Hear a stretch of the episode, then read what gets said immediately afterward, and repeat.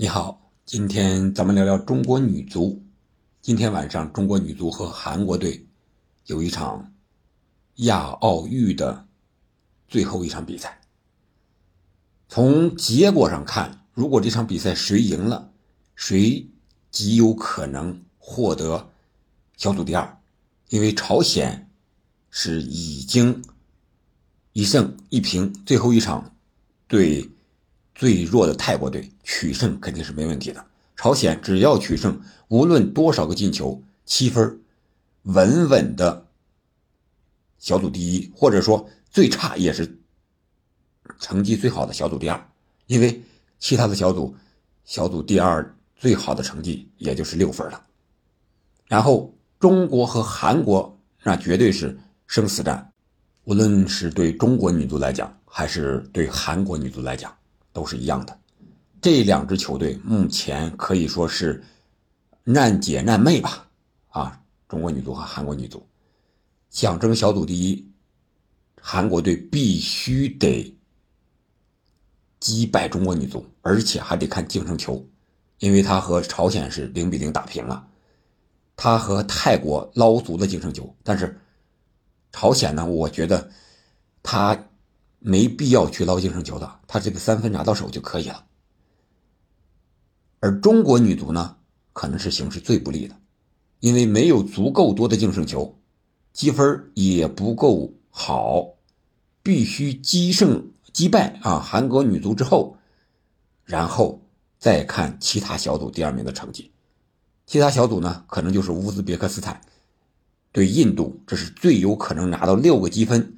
而且在净胜球上有可能超过这个小组的，就是中国目前如果击败韩国的话，小比分那就是三个净胜球。那乌兹别克斯坦呢？他能不能拿到三个以上的净胜球，或者说四比零以上击败印度？我觉得这个不是我们这场比赛首先要考虑的问题。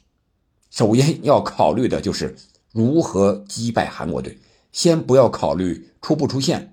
也先不要考虑多大比分的问题，把包袱都放下，就单独和韩国女足这场比赛，就看这场比赛就行了。我们目的是拿下三分，怎么拿这个三分？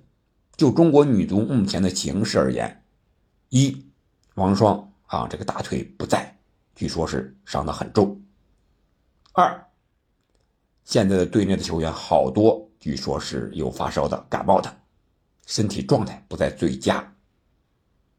三，因为前两场的不满意的结果，可能队内的氛围不是很和谐，乱七八糟的事儿比较多。那这场比赛如何应对韩国？我的观点啊，咱们先亮明一下，那就是拼肯定是要拼，但是怎么拼，不一定上来就和朝鲜那种高压逼抢，也许苟着踢，哎。会可能有一个更好的结果。为什么这么说？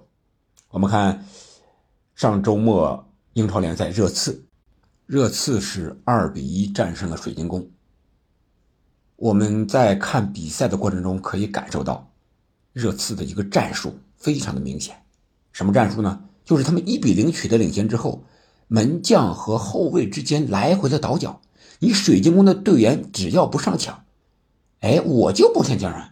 反正我领先呢，这么有两三次，结果水晶宫 hold 不住了，往上一压，这球啪啪啪就到前场了啊！第二次的时候，结果就是，呃，麦迪逊、布伦南·叶赫逊和孙兴民形成了配合反击，孙兴民打进第二个球，最后二比一取胜。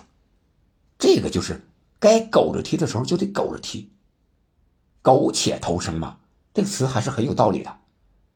中国女足目前的实力。想说啊，中国女足要出线必须得大胜韩国，我觉得这是扯淡的。你能大胜吗？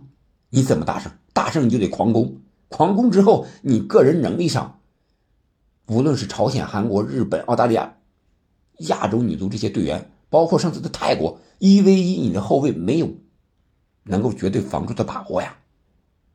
你能防住吗？压上之后留下的巨大空档，谁来弥补？就像和朝鲜队一样。你边后卫是陈小珠啊？还是王珊珊呀？都不足以能够一 v 一的情况下能够把人家防下来。不光是中国女足和韩国女足啊，任何一个职业球员，如果都是职业的，都在英超效力的，你让凯尔沃克防拉什福德、防三先勋，他也费劲，是吧？一 v 一这个东西确实费劲，都是职职业球员们，一个假动作把你晃了，对吧？所以说，这种情况下，我们就不应该再上来高位逼抢，呃，压上大举进攻，想着一下子把它吃下。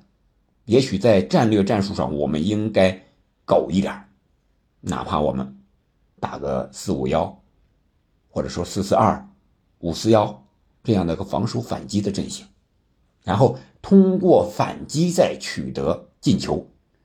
我刚才说了。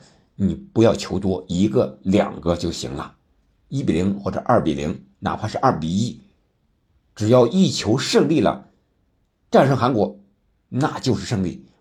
至于能不能出线，因为乌克乌兹别克斯坦和印度那场比赛要比我们晚开球二十五到半个小时左右，那这些盘外招，我们还要不要考虑啊？比如说。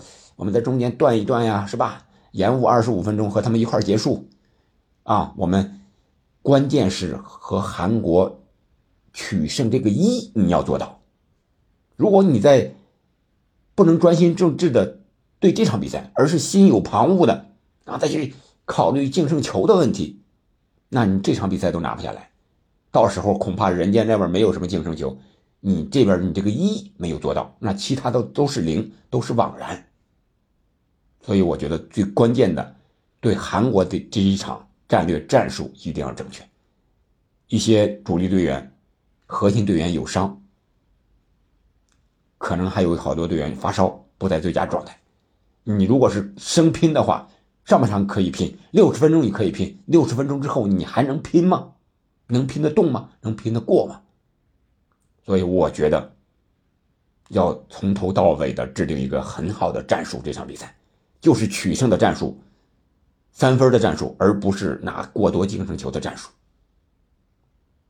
好吧，我觉得就是苟一点防守反击，因为现在中国女足的实力和韩国 P 确实没有说全场压制，像日本那控球，我能让你毫无脾气，我们没有这个实力。你觉得呢？这场比赛中国应该用什么的战术来对付韩国女足？才能取胜，取得理想的结果。欢迎在评论区留言，我们下期再见。今天晚上可以看一看这场中韩之战。